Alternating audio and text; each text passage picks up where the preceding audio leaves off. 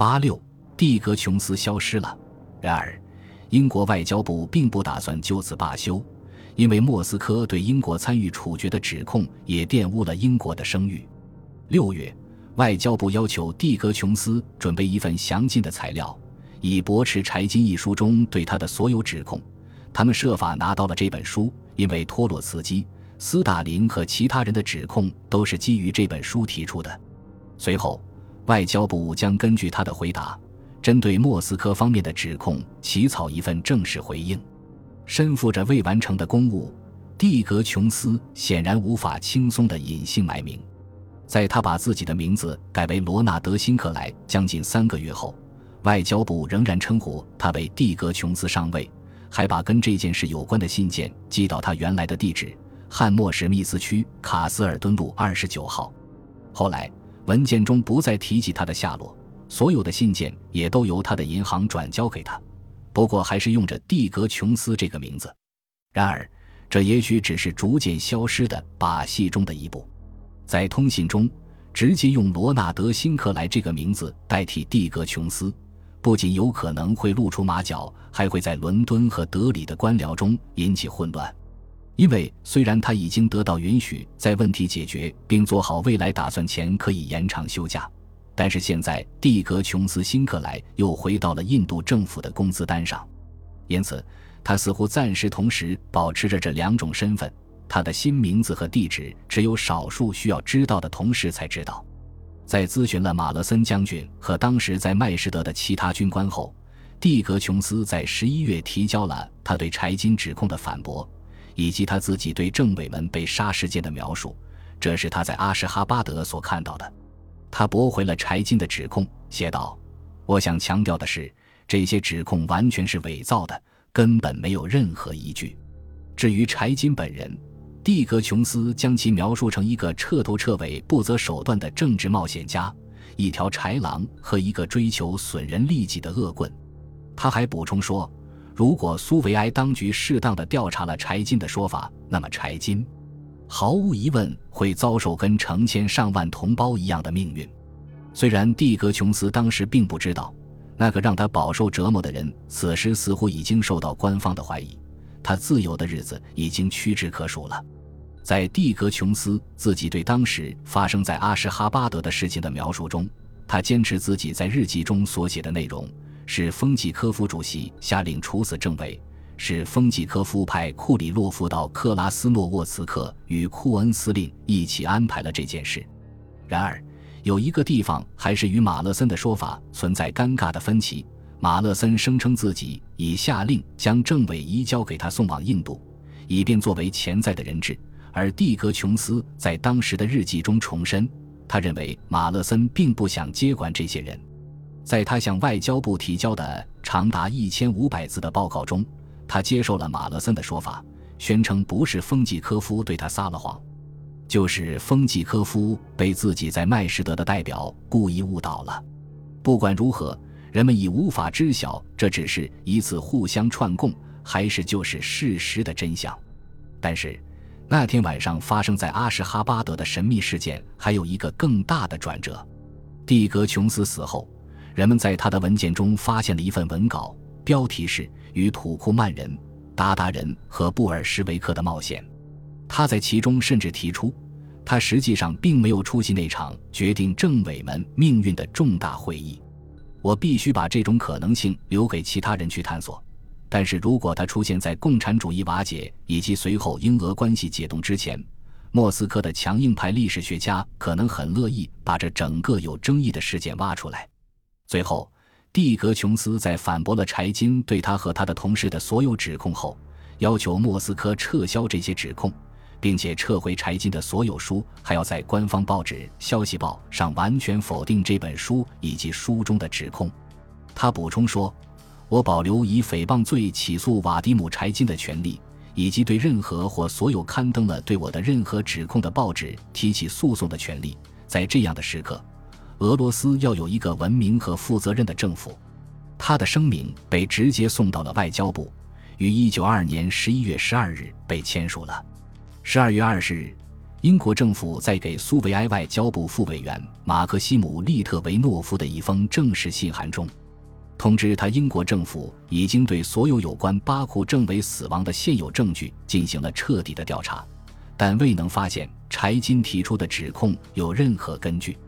除了证明这些指控毫无根据外，信函中说道，掌握在国王陛下政府手中的证据还表明了一个事实。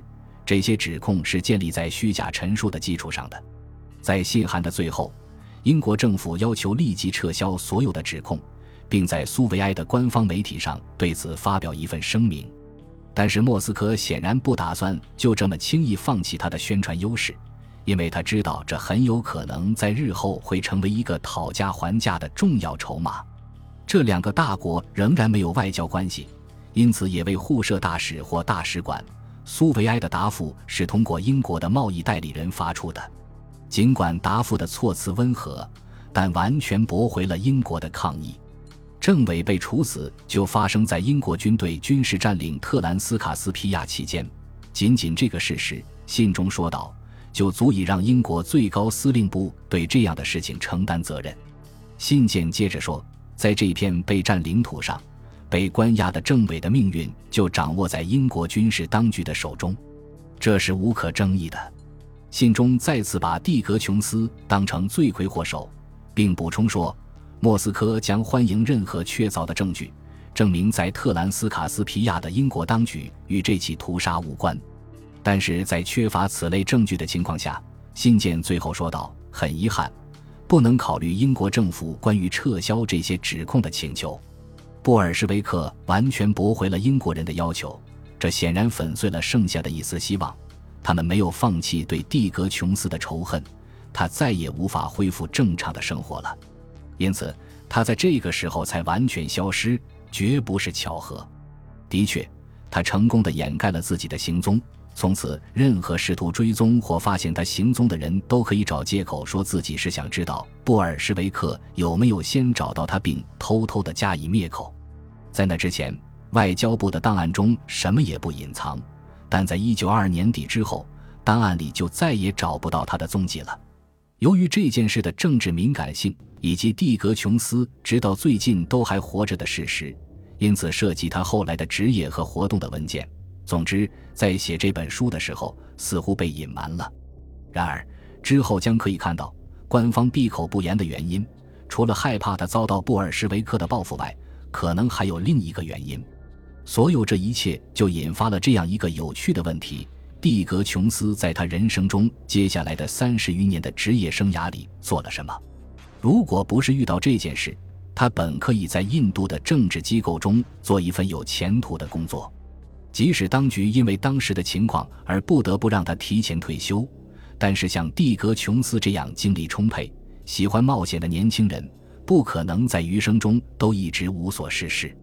而且人们好奇，他作为罗纳德·辛克莱遇到老朋友时是如何应对的？难道他只是面无表情地说：“对不起，你一定搞错了，我叫罗纳德·辛克莱，也许我长得像。”或者，正如他的前同事和朋友们出于善意的原因在私下里传的那样，蒂格琼斯已经不复存在了。如果认出他或者谈论他，可能会让他的生命受到严重的威胁。当然，他在战时情报部门的前同事们都知道他需要消失。毫无疑问，他们中的一些人可能帮助了他掩盖行踪。外交部和印度事务部的某些官员可能也知道他的秘密。而且税务局的某些人当然也会知道，以免蒂格琼斯因为欠税被追查。但是七十年之后，直到蒂格琼斯在九十九岁去世后，关于他失踪的岁月的真相才一点一点地浮出水面。不过直到现在还很不完整。在研究这本书的时候，我花了一段时间试图找出这位前英国情报官员的下落。事实上。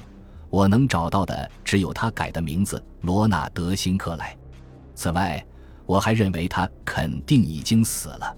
接着，一九八八年十一月二十二日，我在《泰晤士报》上看到了标题为“罗纳德·辛克莱”的讣告。显然，作者并不知道他的真实身份。讣告提到了他写的一本书，这本书讲述了两次世界大战之间的一段波斯之旅，因此我为《纽约时报》又写了一篇讣告。这次是用他的真名写的。他这么多年来一直成功的保守着自己的秘密，现在再也没必要保护这个身份了。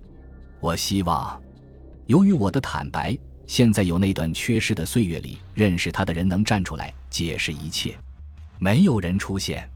一年后。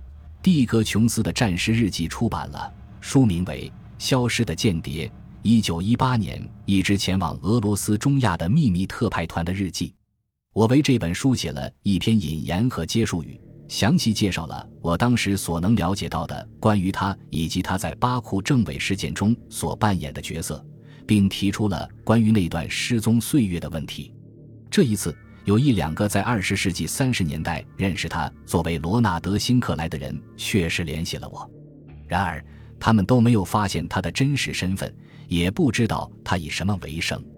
他们声称和所有人一样，在得知真相时感到非常惊讶。本集播放完毕，感谢您的收听，喜欢请订阅加关注，主页有更多精彩内容。